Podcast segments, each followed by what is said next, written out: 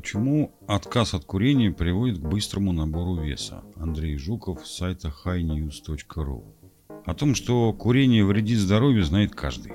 Однако нередко курильщики не спешат избавляться от временной привычки не только потому, что это крайне сложно, но и в результате опасения набрать лишний вес. Более того, некоторые люди необдуманно начинают курить только ради того, чтобы избавиться от ожирения. Но почему в организме бывших курильщиков начинает накапливаться жир? Ведь аппетит остается прежним. То есть люди не потребляют больше еды. Несмотря на то, что взаимосвязь между бросанием курить и лишним весом была выявлена давно, исследованиями по этому вопросу никто ранее не занимался, поэтому ответа не было. Ситуацию исправили сотрудники Вейцмановского института, которым, вероятно, удалось установить причину данного явления. Судя по всему, все дело в микрофлоре кишечника, который, как известно, влияет на обмен веществ. По мнению исследователей, вещества, содержащиеся в табачном дыме, проникают в кишечник, где особым образом влияют на микрофлору. Почему табачный дым приводит к похудению? В исследовании, опубликованном в издании Nature, ученые института Вейцмана сообщают, что проводили исследования на мышах. Авторы обнаружили, что грызуны, которые постоянно подвергались воздействию сигаретного дыма, не набирали вес, при том, что у них был плотный рацион, они потребляли продукты с высоким содержанием сахара и жира. Причем мыши не набирали вес только до тех пор, пока на них воздействовали дым. Как только они бросали курить в кавычках, начинали быстро набирать вес. Затем авторы работы стали давать грызунам антибиотики широкого спектра, в результате чего набор ими веса прекратился, независимо от потребления ими пищи.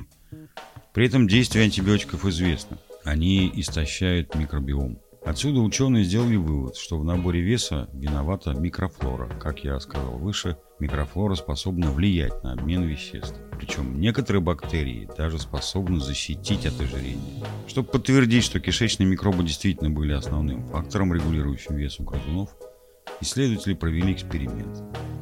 Они собрали микрофлору у мышей, на которых воздействовали дымом, а также у тех, которые бросили «курить» в кавычках. Подготовленную микрофлору пересадили в кишечных, не куривших в кавычках мышей, у которых не было собственной микрофлоры, так как ее предварительно уничтожили. В результате мыши, получившие микрофлору от грызунов, бросивших курить, начинали быстро набирать вес. Животные с микрофлорой от курящих мышей ожидаемо не толстели.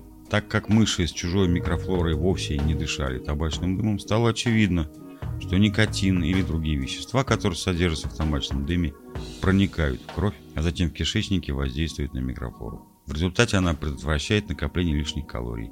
Но как только прекращается воздействие этих веществ, микрофлора вновь меняется, в результате чего способствует накоплению жира в организме. А почему микрофлора курящих защищает от ожирения? Авторы в своем исследовании описывают два вещества, которые, по их мнению, влияют на метаболизм у бросивших курить. Одно из них – диметилглицин. Когда это вещество давали курящим грызунам без микрофлоры, они начинали набирать вес.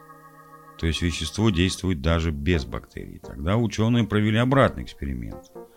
Стали давать бросившим курить в кавычках мышам продукты с пониженным содержанием холина, то есть вещества, в результате переработки которого образуется диметилглицин.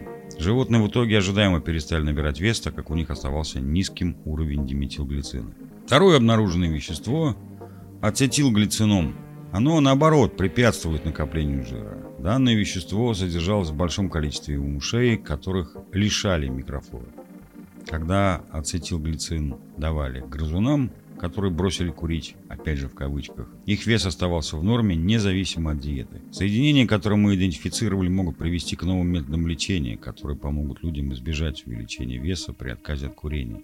Более того, эти соединения могут быть в дальнейшем разработаны для лечения ожирения даже среди некурящих, говорит профессор Иран Элинав, один из авторов исследования. Ученые решили не ограничиваться исследованиями на мышах и проанализировали микрофлору у курящих и бросивших курить людей. Картина оказалась схожей с той, которую они наблюдали у грызунов. То есть у отказавшихся от курения повышался уровень диметилглицина. Таким образом, если дальнейшие исследования подтвердят влияние двух веществ на метаболизм людей, в скором времени могут появиться препараты от ожирения, и тогда можно будет бросать курить, не опасаясь за свою фигуру. К слову, микрофлора влияет не только на метаболизм, ну и ряд других процессов в организме. По мнению некоторых ученых, от нее даже зависит продолжительность жизни.